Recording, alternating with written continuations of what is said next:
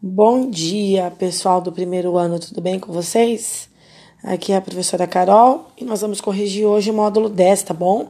Peroxissomos, microtúbulos, microfilamentos e centríolos, tá certo? Eu espero que vocês tenham feito, como eu tinha pedido já na semana passada. Agora eu vou corrigir e vou fazer alguns comentários, tá bom? Tem algumas informações que vocês precisam saber, porque cai muito no vestibular algumas informações apenas, tá bom? Então vamos lá. A número 1 um fala assim: sobre alguns dos principais compartimentos celulares de uma célula eucariótica. Lembrando que célula eucariótica são células que possuem núcleo. Assinale a alternativa incorreta. Qual que está errada? Aí a alternativa que está errada, a alternativa C, pois nela fala assim, ó, o núcleo contém um genoma e é onde toda síntese de DNA e RNA acontece. Não é isso, porque também é sintetizado, lembram disso? Nos animais é produzido também na mitocôndria. Lembra que eu falei que a mitocôndria ela englobou material genético de seres procariontes? E nas plantas também no cloroplasto, tá? Então aqui também está errada. Então é a alternativa C. Vamos marcar lá, C. Na 2 fala assim: as células eucarióticas possuem citoesqueletos. Só para lembrar que isso é o citoesqueleto, ele é encontrado em células eucarióticas e células procarióticas, tá bom? A função desse citoesqueleto é dar estrutura para a célula. Ele é organizado, fala assim, o citoesqueleto está presente no citoplasma de todas as células. É uma rede complexa e dinâmica, tá bom? Ela é feita de filamentos de proteína chamada tubulina. Ela que deixa o formato do citoplasma, tá certo? Ela é muito importante quando fala em citoesqueleto é responsável por manter a forma e os movimentos celulares e que também atua na divisão celular. Identifique a principal estrutura do citoesqueleto que forma as fibras. As fibras são formadas de proteínas tubulina, tá bom? É o nome da proteína. A questão 3, vamos lá. É a mesma coisa, ó. Citoesqueleto designa o conjunto de filamentos proteicos, que é a tubulina, né, que nós falamos agora, que é o emaranhado de proteínas, responsáveis pela integridade das células e por uma ampla variedade de processos dinâmicos, como a aquisição da forma, movimento celular e transporte de organelas. Lembra que eu falei? A célula não tem apenas uma mitocôndria, um lisossomo, ela tem um monte de cada um e esse citoesqueleto que organiza. Olha lá, sobre esse citoesqueleto, podemos afirmar corretamente que alternativa B. B de beija-flor.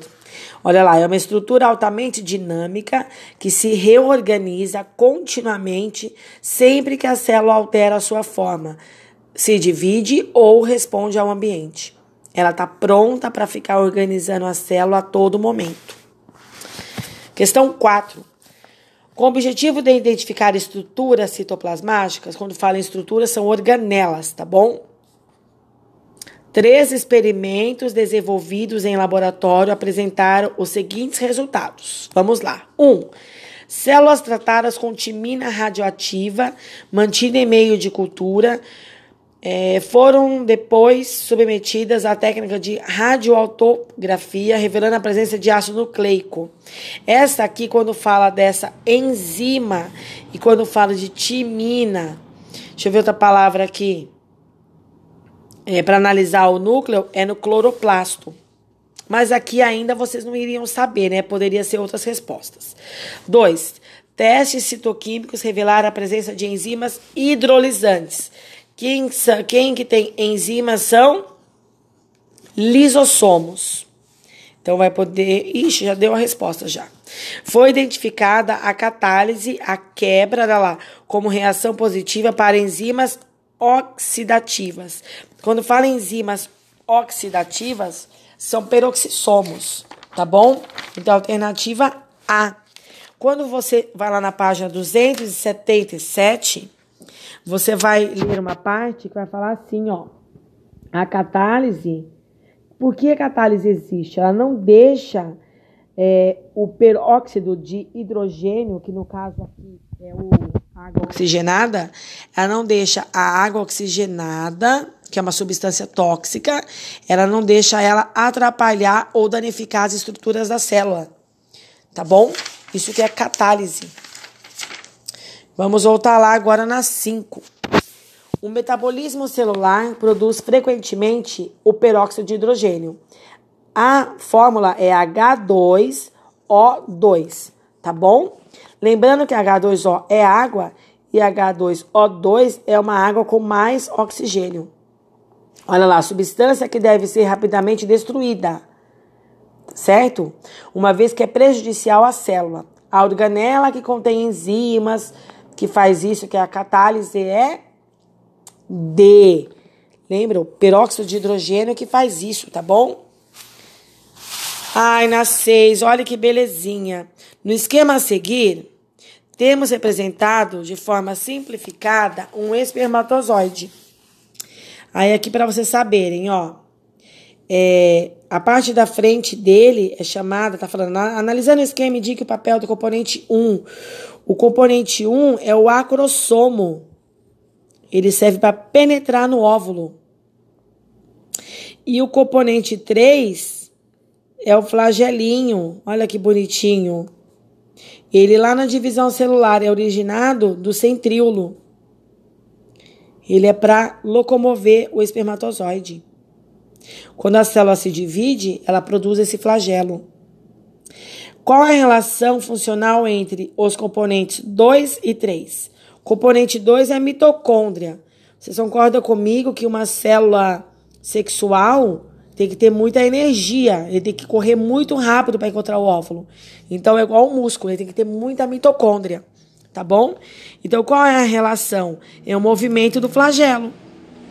A mitocôndria gera energia para o flagelinho se locomover e rapidinho chegar para formar nós, lindinhos maravilhosos.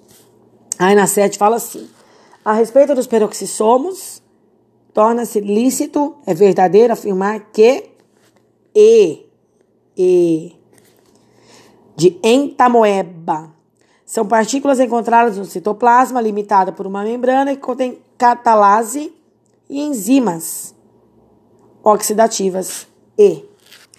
A 8, a 8 é a matéria que vocês já viram, ó.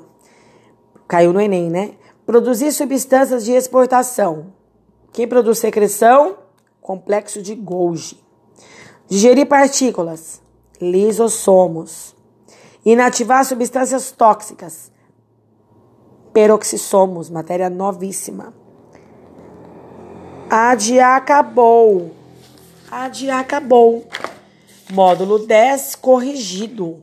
Certinho, amores? Boa correção. Dá uma olhadinha o que vocês erraram. E se quiser tirar alguma dúvida, Pode ir lá no grupo, tá bom? Beijos.